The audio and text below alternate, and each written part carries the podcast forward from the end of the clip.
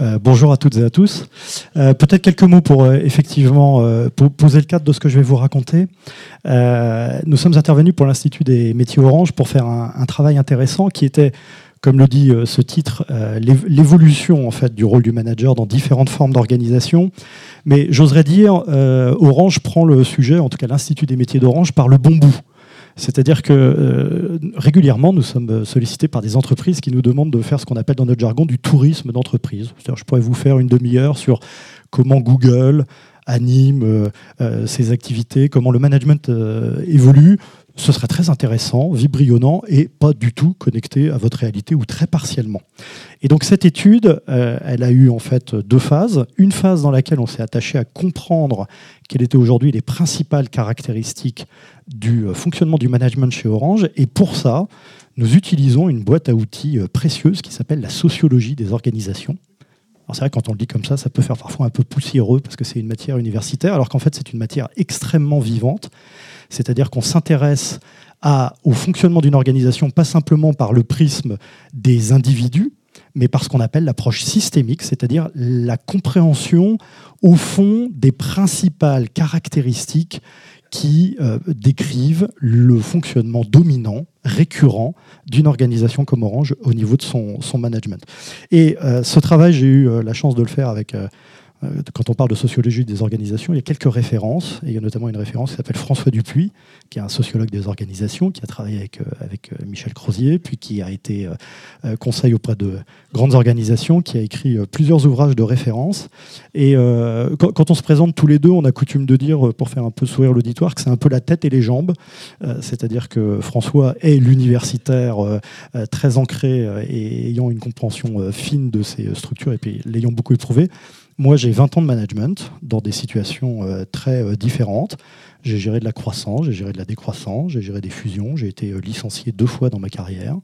donc vous voyez, j'ai connu à peu près toutes les configurations. Et puis en fait, depuis maintenant 5 ans, je me suis consacré à ce travail qui est en fait un travail d'aider les entreprises à mieux comprendre leur mode de fonctionnement, parce que vous allez voir que dans ce que je vais vous raconter, souvent je vais en fait poser des mots sur des réalités que vous connaissez, mais en fait poser des mots, c'est-à-dire accorder les gens sur ce qu'on appelle une vision partagée de leur réalité, bah, c'est une étape assez indispensable pour ensuite euh, procéder à quelques évolutions. Donc ce qu'on va faire qui est assez classique, hein, c'est je vais vous restituer euh, ce diagnostic puis les préconisations euh, que nous avons faites et même si j'ai commencé un petit peu en retard, on gardera un petit peu de temps pour, pour les échanges avec la salle. Pour faire simple, je, je, vais vous mettre le support visuel notamment pour la deuxième salle qui nous suit. Quand on interview. Alors je précise qu'on a interviewé une centaine de personnes. Euh, en région, on a fait des déplacements, on est allé dans un pays à l'étranger, c'est-à-dire qu'on s'est constitué un panel assez représentatif euh, euh, des, personnes travaillant chez Orange, ce qui nous permet de, nous forger une vision qui est assez étayée. Et quand on doit décrire, quand on a un regard extérieur comme nous, le fonctionnement d'Orange, avec l'outillage de la sociologie des organisations, ben, on est face à une entreprise qui a ce qu'on appelle un fonctionnement de type bureaucratique il faut savoir qu'en sociologie des organisations, bureaucratique n'est absolument pas un gros mot. Bureaucratique, ça veut dire des organisations dont les modes de fonctionnement dominants sont très axés sur la règle, et des fonctionnements euh, assez établis, assez récurrents, assez euh, impersonnels. Vous voyez par exemple l'évolution des bandes, l'évolution des grades, je vais revenir dans un instant, qui sont des modes de fonctionnement qui sont des modes de fonctionnement très généraux, euh, caractérisent cette organisation. Et en fait, le fonctionnement bureaucratique, dans beaucoup de situations, est l'organisation la plus adaptée. Il ne faut pas jeter euh, les fonctionnements bureaucratiques, je dirais, avec l'eau du bain. C'est-à-dire que notamment dans le cadre de la mission historique de développement d'infrastructures modernes, projet gigantesque qui avait été euh, confié à France Télécom. Dans le cadre, certes, d'un monopole qui était consenti par l'État, mais avec une pression de réalisation, de mise en œuvre, de déploiement de ces infrastructures modernes, une organisation qui était une organisation très processée, très hiérarchique, correspondait à l'époque à la mission qui a été donnée. Et la conséquence de ça, alors juste pour vous faire une anecdote, le fonctionnement bureaucratique n'est pas euh, l'apanage d'entreprises qui ont eu, on va dire, une très forte part de leur existence dans le secteur public. Vous avez des entreprises privées dont le fonctionnement est extrêmement bureaucratique. Je vais vous en citer une, ça va vous surprendre, Tesla de M. Elon Musk. Tous les déboires aujourd'hui de Tesla sont en grande partie liés au fait que c'est une entreprise qui s'est développée pour faire de la fabrication de voitures électriques avec des processus en fait qui étaient des processus très mécaniques, très bien décrits dans des feuilles Excel, dans des euh, grandes présentations de consultants, mais sur laquelle au niveau du terrain, au niveau par exemple de la recherche des compétences, de l'association des sous-traitants, etc., il y avait tout décalage un petit peu subtil à faire qui ont été insuffisamment faits au début puisque l'organisation principale de Tesla à l'origine a été une organisation très mécanique, très décrite par les process. Mais pour revenir à Orange, il y, a trois caractéristiques qui demeurent très fortement ancrées dans votre mode de fonctionnement et qui ont été euh, systématiquement évoquées par les personnes que nous avons rencontrées. La première chose, c'est l'importance, le poids de la hiérarchie. Et ce poids de la hiérarchie, on l'a vu euh, ne serait-ce que sur la, consultation euh, du panel, c'est-à-dire qu'on voyait bien que les gens qui voulaient participer et échanger avec nous devaient quand même obtenir un accord de leur hiérarchie préliminaire, des choses comme ça, donc ce qui, ce qui montre ce poids. Mais surtout, c'était dans l'évocation, et j'y reviendrai un petit peu plus tard, l'évocation du travail au quotidien. Beaucoup de personnes nous disaient, vous savez, ici, vous avez par exemple, quand vous arrivez, euh, vous êtes euh, ce que je vais appeler dans mon jargon un manager de proximité, et vous voulez échanger sur des problématiques de terrain que vous constatez, euh, parfois on va vous regarder, puis on va vous dire, tu es bien gentil, mais tu n'as pas la bande et le grade. Donc tu vas peut-être en parler à la personne directement dans ta ligne hiérarchique de ce sujet, qui, elle, ira l'instruire quelque part avec les personnes par pardonnez-moi le, propos un peu provoquant, qui ont euh, la noblesse nécessaire. Et ça, c'est forcément quelque chose qui va à l'encontre d'une forme de flexibilité, d'une forme d'adaptabilité de l'organisation. Deuxième point, les modes de fonctionnement sont, je pense que ça ne va pas vous surprendre, très processés, voire désincarnés.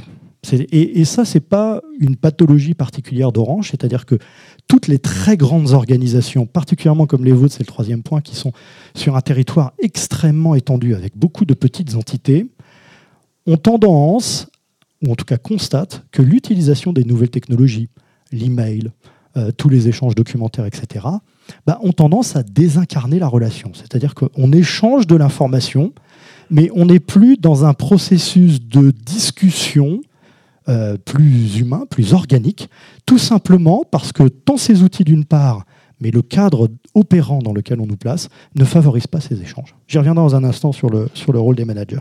Et ça, c'est dû au fait que, bien sûr, on a une organisation euh, en nid d'abeilles, hein, c'est même plus des silos. C'est-à-dire que quand vous allez voir les équipes, vous avez des, petites équipes qui sont chacune sur le territoire en charge euh, d'un certain nombre de fonctions euh, et, une assez forte spécialisation des équipes qui fait que ceci favorise d'autant plus le sentiment qu'au fond, ces équipes n'ont pas grand-chose à se dire entre elles puisqu'elles sont sur des parties très clairement identifiées de l'activité. Mais je vais y revenir parce que ce sont des choses qui évoluent.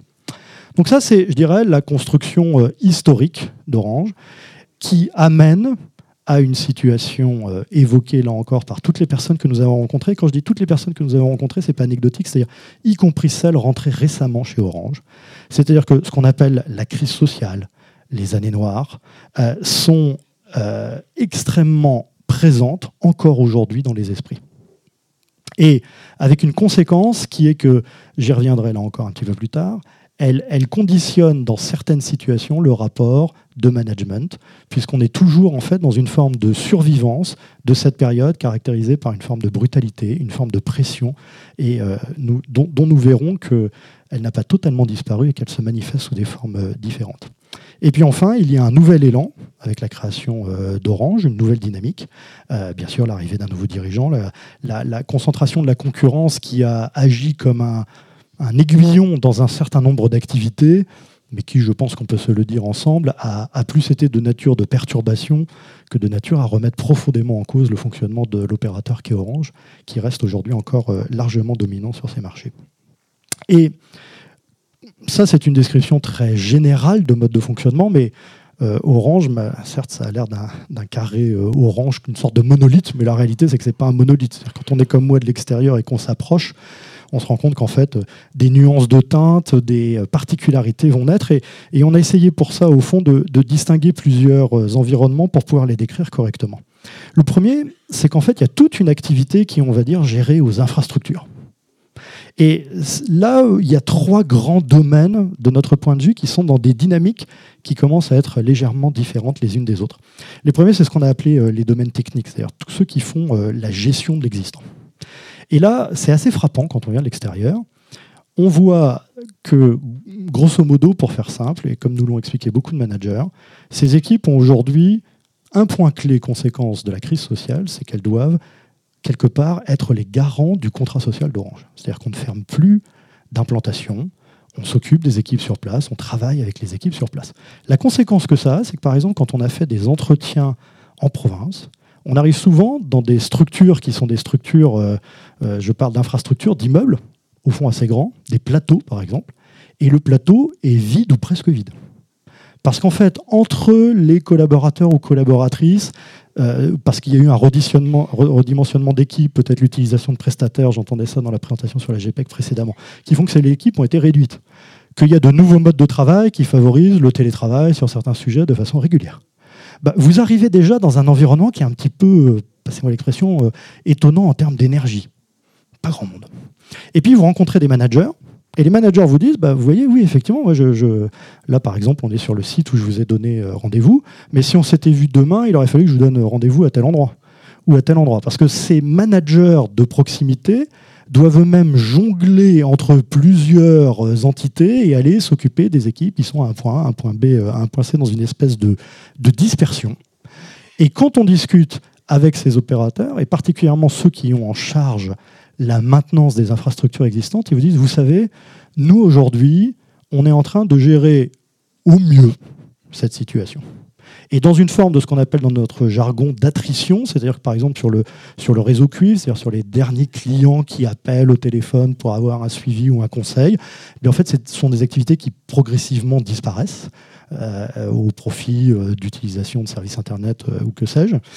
Et, donc, bah, vous avez des équipes qui accompagnent cette évolution naturelle du marché et de l'offre et des comportements des clients, et qui donc sont encadrés par des managers un peu funambules entre plusieurs entités, dont la priorité, vous voyez, c'est pas faire de vagues, c'est aussi une des conséquences de la crise sociale, et surtout gérer au mieux la population des collaborateurs qui leur est confiée, avec un rapport aux objectifs euh, qui est parfois un petit peu distancié. On regarde toujours, quand on fait notre travail, quels sont vos objectifs et comment ils sont suivis. Et vous avez des équipes qui vous disent, vous savez, nous, on les regarde parfois pour un peu recontextualiser là où on veut mettre la priorité de travail, par exemple, je sais pas, sur le temps moyen d'attente d'appel pour un call center, des choses comme ça. Mais on n'est plus dans la situation, pour le coup, de la crise sociale dans laquelle on pouvait avoir une pression absolue sur ces sujets. Une deuxième catégorie d'équipes, ce sont les équipes d'intervention. Et ces équipes d'intervention, elles, elles sont sous tension.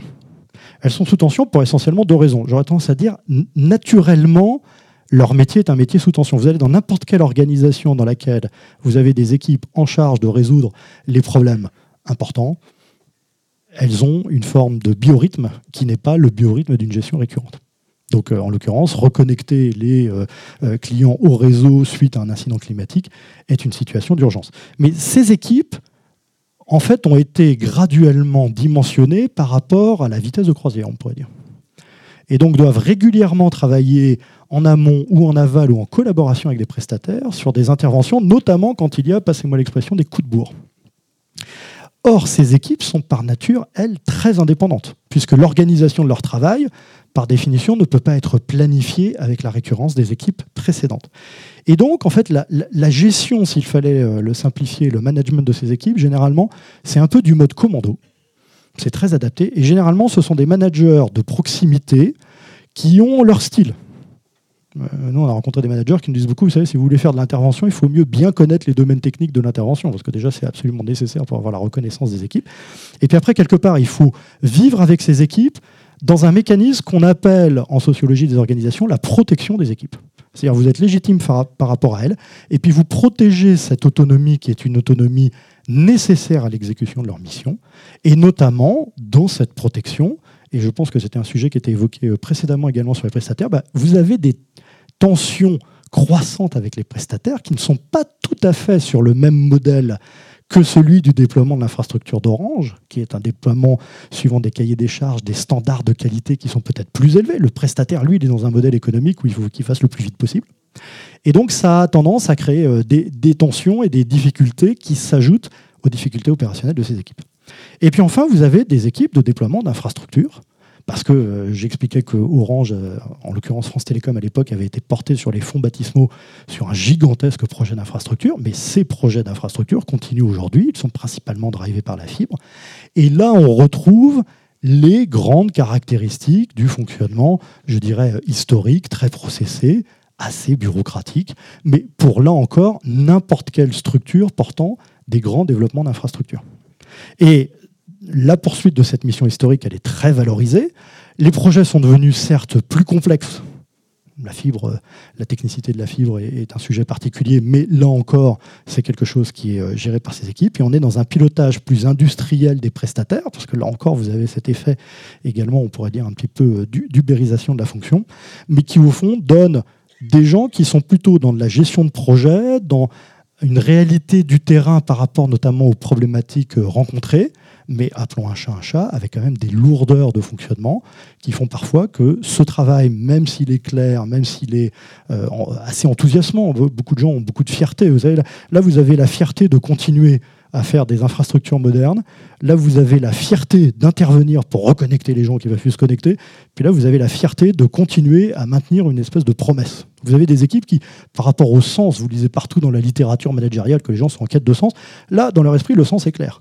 C'est la façon de faire, c'est l'éclatement de l'organisation, c'est une forme de désincarnation des relations humaines qui pose davantage problème à ces équipes. Autre domaine, c'est le commercial. Et alors là, euh, disons-le sans phare, et nous l'avons euh, restitué de la même façon, la pression n'a pas varié. C'est-à-dire que le sentiment que depuis euh, la crise sociale, c'est-à-dire l'apparence qu'on pourrait avoir de se dire, OK, on a tiré les conséquences, il y a un certain nombre d'actions qui étaient faites pour forcer des départs, pour mettre de la pression qui ont disparu, est illusoire.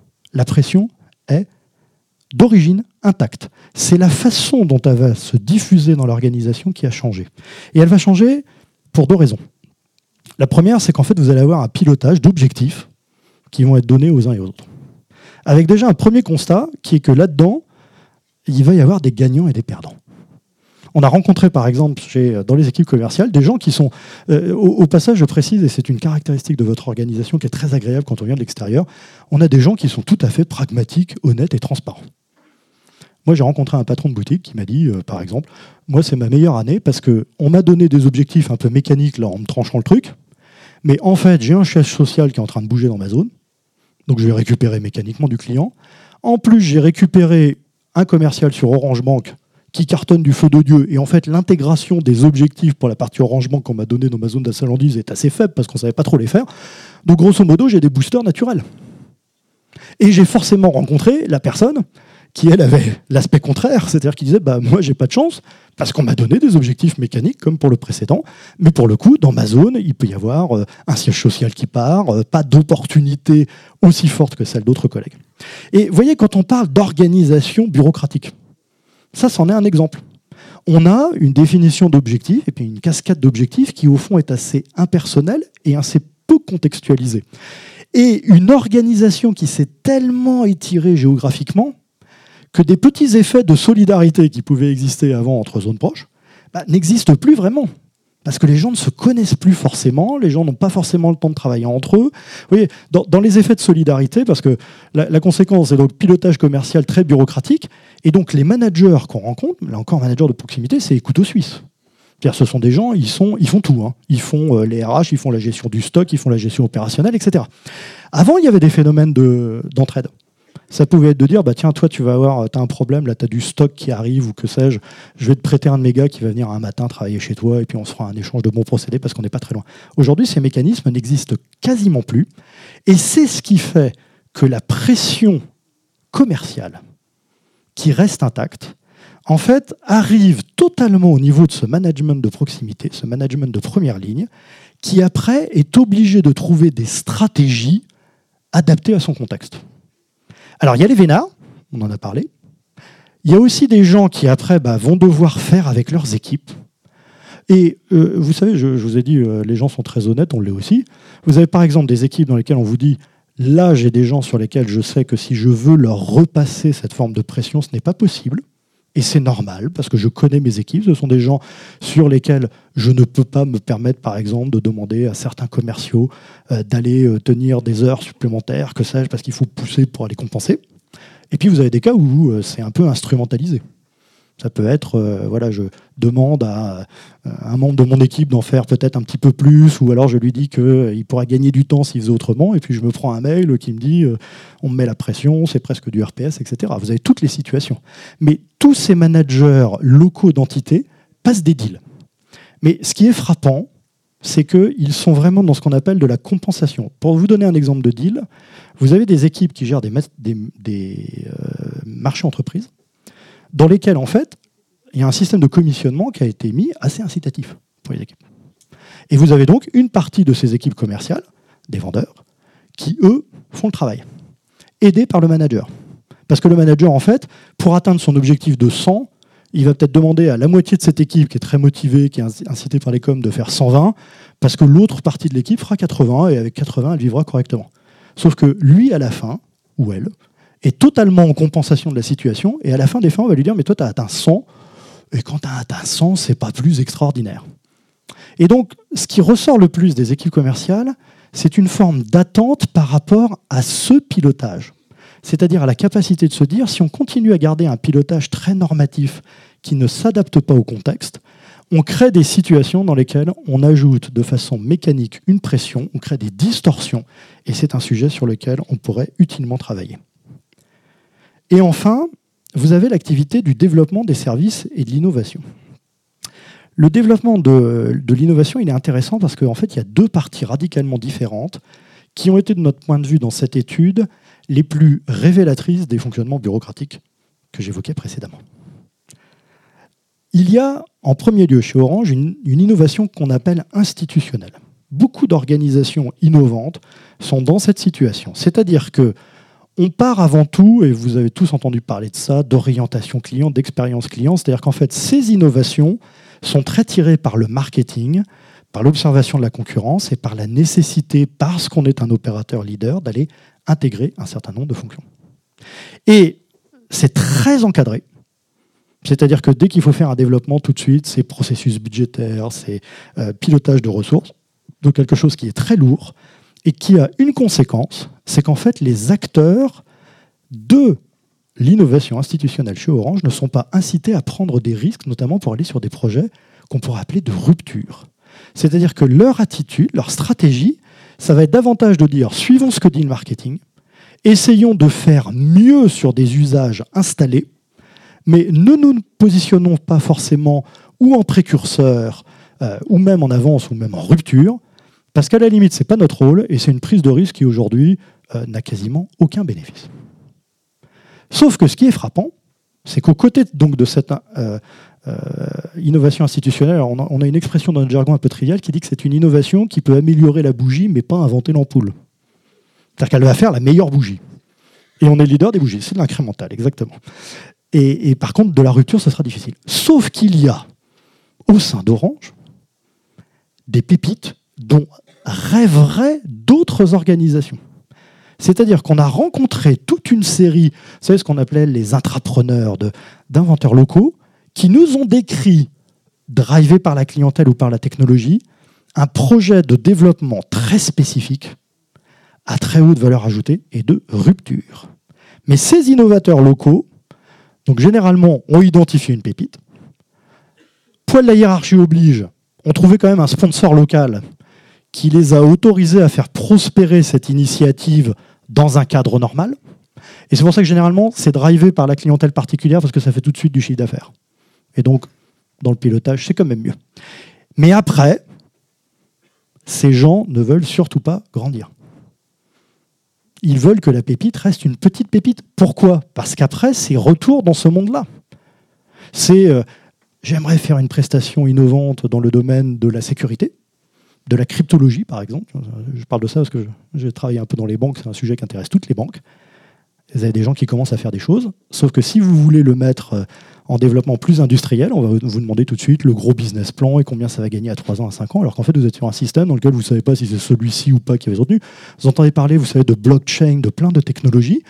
Bah, tous les gens qui travaillent sur ces sujets vont le faire petit, Parce que sinon, ils rentrent dans un système dans lequel ils auront le poids bureaucratique et le problème du grade ou de la bande. Moi, j'ai rencontré une personne qui a développé un super business sur un client et qui dit Mais vous savez, ça, on pourrait le généraliser, mais si on le généralise, on va me dire Ah, mais toi, tu es trop bas dans l'organisation. Donc, limite, tu n'as presque pas de place dans un dispositif qui sera un dispositif plus important. Et donc, c'est là qu'on voit, vous voyez, le poids bureaucratique. Et donc, la pratique dominante, c'est que vous avez un paradoxe, mais qu'il faut voir comme étant une prodigieuse richesse.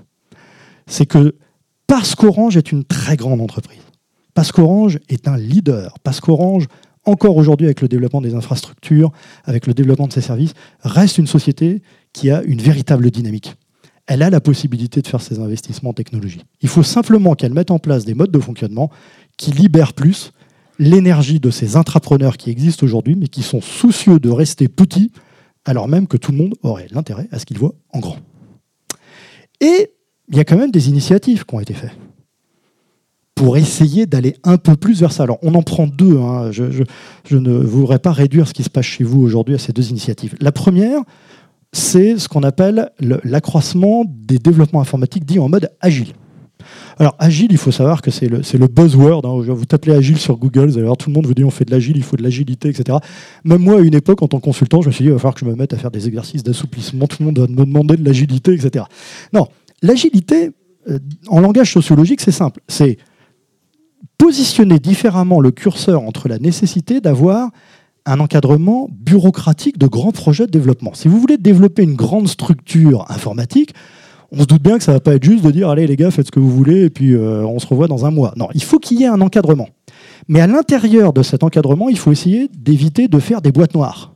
C'est-à-dire des systèmes dans lesquels on n'a pas ou les interactions avec les clients, ou les interactions avec d'autres parties de l'organisation pour réellement valider, conforter, invalider, ajuster ce qui peut l'être. Ça, c'est l'agilité.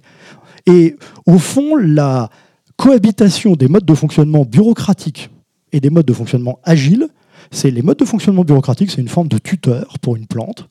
Et puis le reste, c'est le développement organique de la plante qui peut peut-être aller un petit peu à gauche, à droite, et arriver à faire des ajustements qui lui permettent de pousser vers le haut et d'être plus efficace. Sauf que ces développements agiles, qui sont très prometteurs, qui concernent toutes les industries, euh, y compris celles qui ne sont pas technologiques. J'ai une euh, coopérative agricole du nord de la France dans mes clients qui fait des modes de fonctionnement agiles pour développer euh, de nouvelles façons, par exemple, de faire la collecte et la valorisation des céréales. Le problème de ces fonctionnements-là, c'est que ça embête, un, ce qu'on appelle les bureaucraties intermédiaires.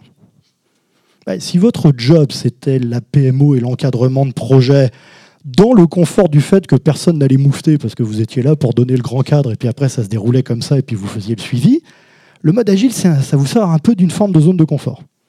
Mais ça encore, ce sont des gens qui peuvent évoluer. Les deuxièmes, ce sont tous les prestataires externes qui ont développé le pilotage bureaucratique de grands projets comme étant leur business model. Si vous êtes une grande SS2I qui accompagne les développements informatiques, quand vous faites du pilotage autoritaire et bureaucratique de projet, vous pouvez mettre des juniors face aux clients. Vous avez des gens qui sont là pour tenir la baguette. Le jour où il faut de l'échange, de l'interaction, il faut des gens plus seniors, il faut des gens plus expérimentés. Il faut aussi accepter d'intégrer des avis qui puissent être différents. C'est-à-dire que les compétences qu'il faut avoir en termes de débat, en termes d'enrichissement, ne sont pas les mêmes. Ces gens-là ne savent pas faire. Donc, qu'ont-ils créé? Agile à l'échelle.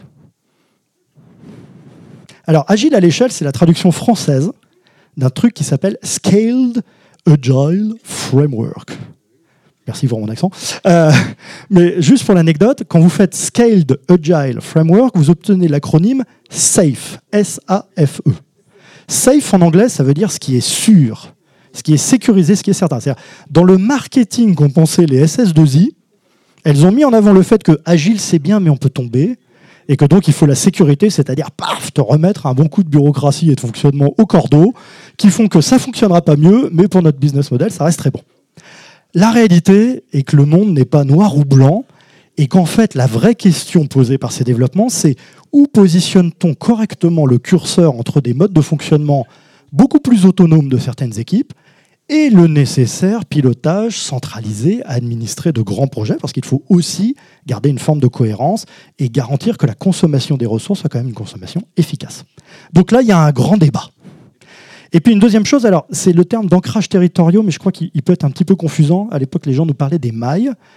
Les mailles, c'était quoi? C'était une initiative qui a été euh, faite en Ile-de-France, qui était de dire on va constituer de façon récurrente et sur base de volontariat des équipes qui vont travailler passez-moi l'expression là encore, sur les moutons à cinq pattes, c'est-à-dire sur tous les dossiers un peu compliqués qui arrivent et dans lesquels on se dit au fond, on va mettre des mecs du commerce, de la technique, dans toutes ces aspirations pour essayer de, résoudre ces sujets. Et juste pour... Voilà. Ces mailles, elles sont très intéressantes. D'abord parce que chez Orange, elles sont venues, certes sponsorisées à haut niveau, mais d'une forme de volonté et de volontariat des équipes internes. Moi, j'ai travaillé dans des tas de grosses organisations qui ont essayé de mettre en place ces systèmes de coopération autour des problématiques euh, clients qui n'y arrivent pas. Vous, chez vous, parce qu'il y a cette survivance d'une sorte de service public, d'une sorte de respect du client, de volonté que les choses se passent bien, les gens se sont volontairement identifiés, agrégés pour pouvoir travailler sur ces dossiers clients.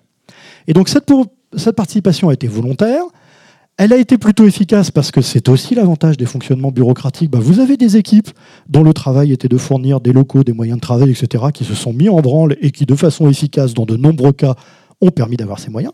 Preuve quand même que la bureaucratie n'a pas que des travers. Mais en fait, ces équipes sont rentrées dans une dynamique classique. Au début, c'est l'enthousiasme. Vous arrivez, vous allez travailler sur les dossiers un peu compliqués. Intellectuellement, c'est intéressant. Vous allez être avec vos pairs. Vous allez apprendre, par exemple, si vous êtes commercial, un peu mieux ce qui se passe dans la technique, etc. Donc, assez enthousiasmant. Et puis après, vous avez une deuxième phase classique qui est que vous êtes confronté bah, de façon récurrente au même problème. Parce que cette infrastructure de maille, de coopération sur les problèmes clients, elle ne s'attaque pas aux causes. Donc quand vous avez fait une ou deux ou trois fois des dossiers un peu incohérents et que vous l'avez, les avez résolus à l'énergie, c'est bien. Quand vous dites, ouais, mais ça va être ça tout le temps, vous rentrez dans ce qu'on appelle en sociologie une phase de retrait ou de désengagement. Le retrait et le désengagement étant de dire, écoutez, c'était bien, je me suis fait du relationnel, j'ai appris plein de choses, j'ai travaillé sur des dossiers intéressants, mais maintenant, je vais euh, un peu plus retourner dans, ma zone classique. D'autant plus, on le verra, que ce rôle de participation n'est pas reconnu de toute façon par l'organisation. Il n'est pas dans vos objectifs, etc. Et juste pour vous donner l'arme absolue du désengagement dans les grandes organisations, ça s'appelle le RGPD, le régime général de protection des données. Dans toutes les organisations, quand des gens veulent ne pas collaborer avec les autres, ils disent hop, hop, hop, hop, hop, le, le client n'a pas signé un truc qui permet d'échanger ses données. Donc il n'y a que le commercial qui peut les avoir, donc nous on ne peut pas travailler dessus, donc désolé, on aimerait bien le faire, et pouf, on éteint le système. Mais on va voir ensemble le verre à moitié plein. Et euh, franchement à moitié plein sur ce sujet, qui est que vous êtes une organisation dans laquelle, de façon certes un peu dirigée, mais assez spontanée, l'idée de travailler ensemble sur la résolution de vos problèmes clients est quelque chose qui a été plus naturel que dans d'autres. Ça a plutôt bien fonctionné au début. C'est simplement des modes de fonctionnement qui aujourd'hui n'intègrent pas la participation des mailles dans les objectifs, par exemple, ne s'intéressent pas au travail sur les causes, ce genre de choses sur lesquelles il faut travailler pour créer des conditions qui fassent, tout comme pour les innovateurs que je citais précédemment, que le fonctionnement général d'Orange favorise l'engagement de telles démarches. Et là encore, je vous rassure, je vais venir dans un instant, ce n'est pas une pathologie particulière d'Orange. Alors, une fois qu'on avait fait tout ça, on est allé regarder quelques autres organisations et quelques autres modes de fonctionnement. Alors, je ne vais pas vous les faire en détailler, je vais juste m'attarder sur le premier point. Les autres, je les reprendrai dans les recommandations.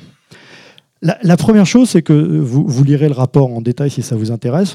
On est un peu allé voir les, tendances managériales à la mode, entreprise libérée, l'holacratie, euh, l'apicratie. Et pour être bref sur ce sujet, euh, la sociologie des organisations apprend à regarder les organisations comme étant à la fois des acteurs et un système, c'est-à-dire l'ensemble des interactions qu'il peut y avoir entre ces acteurs et qui créent en fait un cadre de travail commun. Toutes les tendances actuelles ont un mérite et de notre point de vue, c'est un point de vue, un défaut. Le mérite, c'est que ce sont des lanceurs d'alerte.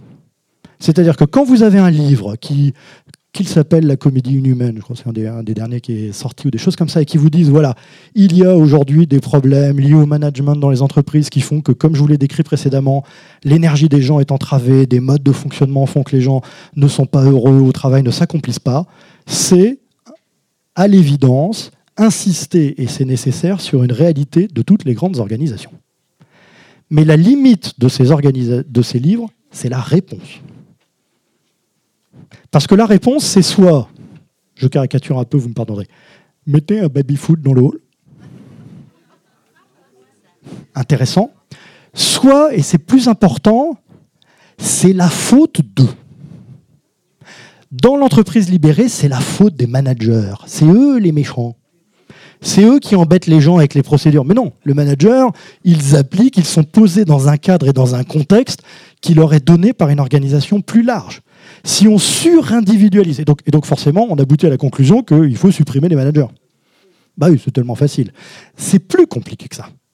La question posée par ces livres de l'évolution du rôle des managers, la transcription par exemple dans l'holacratie, vous avez la transcription de ce qui se passe chez Favi, qui est une fonderie du nord de la France. il se trouve que je suis de de Nord, je connais bien, et puis de l'Est. Alors vous voyez, eh, je suis de Nord. Euh, mais de Hauts-de-France. bon, bref. Mais quand on connaît ces métiers, euh, ce qui est toujours frappant, effectivement, je me rappelle quand j'allais en sidérurgie, parce que j'ai fait des stages en sidérurgie, j'étais frappé par effectivement une sorte de fluidité des relations. Vous avez bien sûr des contremaîtres, des suivis de production, mais les choses étaient très fluides. Mais parce qu'il y avait un mode de fonctionnement culturel, on va l'appeler comme ça, qui était une forme de compagnonnage. C'est-à-dire que la plupart des gens qui étaient rentrés dans ces organisations étaient rentrés petits, avaient grandi avec les autres, avaient instauré des tas de modes de fonctionnement qui, s'ils n'étaient pas aussi documentés que dans les entreprises modernes, n'en étaient pas moins présents. Et donc imaginez juste, parce qu'il n'y avait pas l'air d'y avoir de procédure et de manager, que donc il ne faut pas de procédure et de manager. Non. Il y avait un management et des procédures dans les têtes, pas dans les textes. Et surtout des gens qui étaient sur un long terme.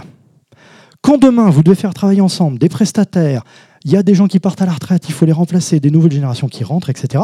Vous ne pouvez pas plaquer le mode de fonctionnement d'une structure par compagnonnage sur une structure, sur des projets technologiques complexes comme les vôtres, avec un terrain humain qui est le même. Et donc ces analogies qui peuvent être parfois des simplifications, et c'est le paradoxe de beaucoup de ces théories, vont en fait à l'encontre du constat qui est fait et qui est le bon constat, qui est qu'il faut travailler sur la dynamique systémique, sur la dynamique humaine des organisations. Et pour avoir quelques exemples, mais je vais les prendre tout de suite, voyez, quand on dit la première chose qu'il va falloir faire chez vous sur ces mailles, sur ces ancrages territoriaux, c'est-à-dire ce travail, la première chose à faire, c'est qu'il faut les reconnaître formellement. Toutes les personnes qu'on a rencontrées qui aujourd'hui travaillaient sur base de volontariat avait du temps, devait demander l'autorisation d'un déplacement pour aller travailler sur un sujet de client, etc. Mais si vous n'avez pas une fluidité et une reconnaissance de ce rôle, qui est un rôle essentiel, d'emblée, vous ne créez pas un contexte, et c'est bien ce dont on parle, qui est favorable à ce genre de coopération. Deuxièmement, il faut des retours d'expérience, puisqu'aujourd'hui, comme Orange est une structure très morcelée, bah, chacune de ces petites entités qui a commencé à faire un peu naître une dynamique de son côté, bah, travaille aussi dans sa petite alvéole. Alors qu'en fait, il y a une capitalisation à faire sur ces travaux. Et surtout, tout ça doit se consolider dans une structure en charge de la résolution des causes, avec le risque de la tentation bureaucratique.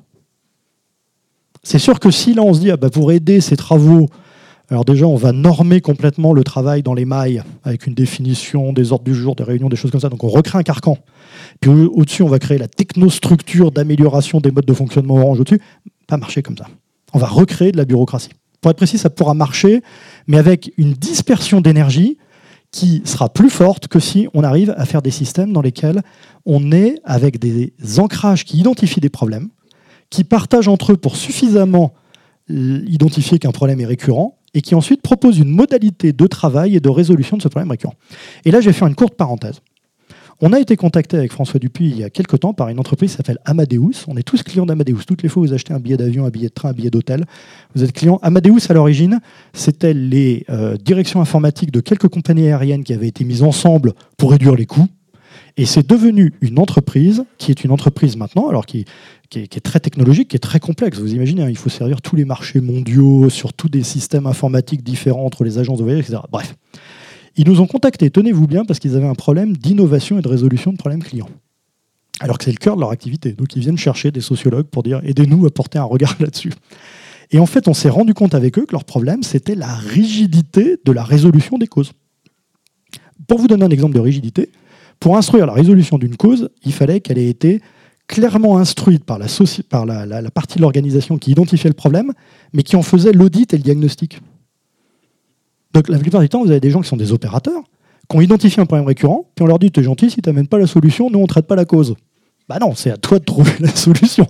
Moi, je peux t'aider à argumenter la cause. Et donc, ce qu'on a fait avec eux, c'est qu'on a mis en place des systèmes qui font que quand ils identifient des problèmes structurels récurrents, ils créent des organisations éphémères en charge de la résolution de ces causes, mais qui associent de façon très large, très hiérarchique, l'ensemble des intervenants dans l'organisation. Et ça a été beaucoup plus efficace. Et puis enfin, ce qui est important, c'est qu'il faut renouveler sans cesse ces ancrages. Parce que le risque principal, vous avez vu, je vous ai parlé avant dans le commercial de ce qu'on appelle en sociologie la compensation dans le domaine commercial sur les managers de proximité. Hein, c'est ceux qui se prennent toute la pression. Quand vous créez une structure qui gère les problèmes, votre risque numéro un, c'est ça. C'est en fait d'institutionnaliser la compensation. C'est-à-dire, on a plein de problèmes, et c'est toujours les mêmes qui en plus sont très volontaires, qui vont les résoudre. Puis de temps en temps, on s'attaquera à une cause ou deux, mais à la fin des fins, ça va marcher. D'autant plus que, regardez, ils se mettent en place, il y a moins de problèmes. C'est preuve que ça marche. Ça, ça crée du burn-out. Ça, ça vous crée des gens qui, alors qu'ils sont très engagés, très impliqués, qu'ils sont euh, euh, très volontaires pour ces situations, se prennent tellement de pression, avec une reconnaissance minimale, que les systèmes ne fonctionnent pas forcément. Donc, il y a de la valeur dans l'enracinement de ces modes de fonctionnement. Il faut simplement ne pas se tromper. La deuxième chose, c'est que, bah oui, il faut s'attaquer un peu à la bureaucratie. Et là, bien sûr, il peut y avoir une structure de simplification, j'en parlais précédemment, qui va identifier des choses.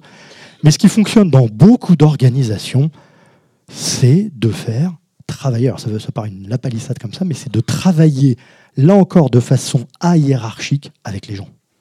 C'est-à-dire de partir de la réalité. Vous savez, le, travail de simplification de la bureaucratie dans beaucoup d'organisations commence par une organisation bureaucratique de la simplification bureaucratique.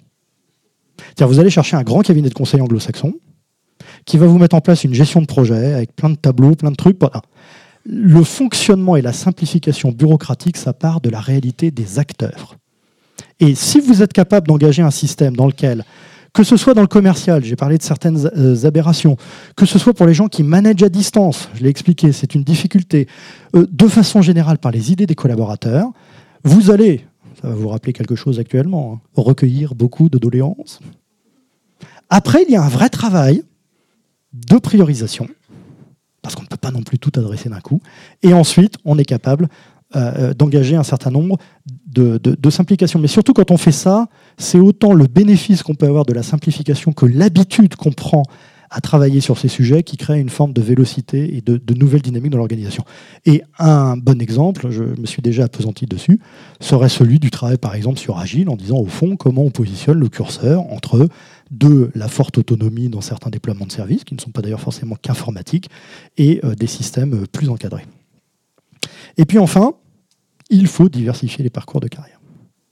Pourquoi? Parce que le poids hiérarchique et, le, poids du fonctionnement des carrières, hein, j'ai pris l'exemple d'intrapreneurs qui en fait euh, euh, restaient petits parce qu'ils disaient si ça grossit, c'est plus moi qui vais m'en occuper. J'ai pas fait polytechnique dans certains cas, j'exagère à peine, mais euh, ça c'est fondamental. Parce que avoir des systèmes dans lesquels on est capable de dire d'abord, on ne peut plus aujourd'hui dans les grandes organisations, et Orange n'y fait pas exception, gérer de façon, euh, je, dirais, euh, désincarnée un certain nombre de fonctions critiques. Je vais prendre un exemple qui vient de l'extérieur, le fonctionnement des banques. Vous savez toutes et tous, et vous le lisez tous dans les journaux, qu'on vous dit les agences bancaires vont disparaître. C'est une appréciation qui est une appréciation déjà un peu simplificatrice. En fait, il y a certains domaines dans lesquels on peut imaginer que les services faits par les agences bancaires sont remplacés de façon plus efficace par les services en ligne. Et puis vous avez d'autres domaines dans lesquels l'agence bancaire a toujours une utilité. Je vais vous raconter une anecdote rigolote. Moi, j'ai travaillé pour un groupe euh, coopératif bancaire où, grosso modo, toute leur communication, c'était maintenant, nous sommes une banque digitale. Bah, quand je vais Nord, à Armentières, j'ai quand même le responsable de la même banque, le chef d'agence, qui me dit Moi, j'ai encore les personnes âgées qui viennent retirer le cash au guichet. Elles ne vont pas au distributeur de billets. au guichet. Donc on est bien gentil de me dire on est tous digitaux, mais oui, il y a peut-être certaines activités qui sont très digitales, d'autres qui le sont moins. Et tout comme chez vous, il y a des activités qui sont en train d'être rentrées mécaniquement dans une phase de décroissance. Euh, le soutien du réseau cuivre, des appels de certains clients, etc., peut être un exemple. Redéterminer ces situations. On parlait, euh, il y avait un peu une présentation sur la GPEC avant. Et dire, bah, il n'y a pas, par exemple, le management du réseau du manager de proximité X de telle façon. Il y a des situations dans lesquelles c'est le soutien à une activité en développement, c'est le soutien à une activité qui est plus en train de rentrer dans une phase de maturité et même potentiellement d'extraction. Ce discours vérité-là, il est dur à tenir, mais il a de la valeur. Et dans la banque, que je ne citerai pas, mais pour laquelle on a travaillé, ça s'est traduit par exemple dans certains petits villages, à un travail avec la clientèle pour déterminer quels sont les services bancaires de proximité qui doivent demeurer, quels sont les horaires d'ouverture et une fois que ça, ça a été déterminé, la banque a dit en fait, on va installer la banque dans le principal restaurant du village. Parce qu'en fait, on a intérêt à créer un pôle d'activité. Et en fait, au passage, le local de l'agence bancaire devient un pôle de santé qu'on loue pour maintenir de l'activité locale. Et le manager en charge à 55X, il sait très bien que l'agence a potentiellement une fermeture qui peut être programmée à un horizon de 5 à 10 ans qui correspondra à son âge euh, d'entrée à la retraite. On ne va pas essayer d'attirer des jeunes dans cette agence. On a déjà toutes des équipes qui connaissent localement euh, l'ensemble de, euh, de la clientèle. Et on va simplement accompagner cette évolution naturelle de nos services. Et donc ce gérant d'agence n'est pas le même que celui qui est à la défense avec des patrons de start-up qui viennent chercher des services bancaires. Pourtant, ils sont tous les deux directeurs d'agence. C'est aussi simple que ça. Simple à dire, un peu compliqué à mettre en œuvre, mais, mais on peut le faire. L'autre chose sur le management, c'est qu'il faut mettre en place des communautés. Vous, vous, avez déjà beaucoup d'échanges. C'est vrai qu'en plus, dans l'action syndicale, par définition, favorise déjà un certain nombre d'échanges. Mais toute la confrontation et la compréhension du terrain ne peut venir que si elle est portée par des gens qui se parlent entre eux. C'est bien de faire venir de temps en temps des gens comme nous qui donnent des éclairages globaux, mais euh, passez-moi cette expression de 98, la victoire est en vous. C'est vous qui connaissez votre terrain. Simplement, il faut organiser ce dialogue de, permettre, de façon à permettre qu'il soit fait en continu et qu'il puisse permettre de faire émerger des termes d'études et des termes d'évolution euh, qui fonctionnent. Et puis enfin, il faut valoriser cette fonction, particulièrement de proximité. Vous voyez, dans l'exemple que je citais avant, si vous dites, au fond, on va trier ou mieux identifier les gens qui managent des activités plutôt décroissantes, et des gens qui managent des activités croissantes, vous créez de la noblesse et de l'absence de noblesse. Si vous dites tout le monde est important, il y a une partie de notre promesse qui est de gérer notre clientèle la plus fidèle et la plus senior, et c'est tel type de management, de gérer des nouvelles technologies, c'est tel type de management, etc. Vous rééquilibrez et vous valorisez tout le monde. J'ai tenu dans le timing.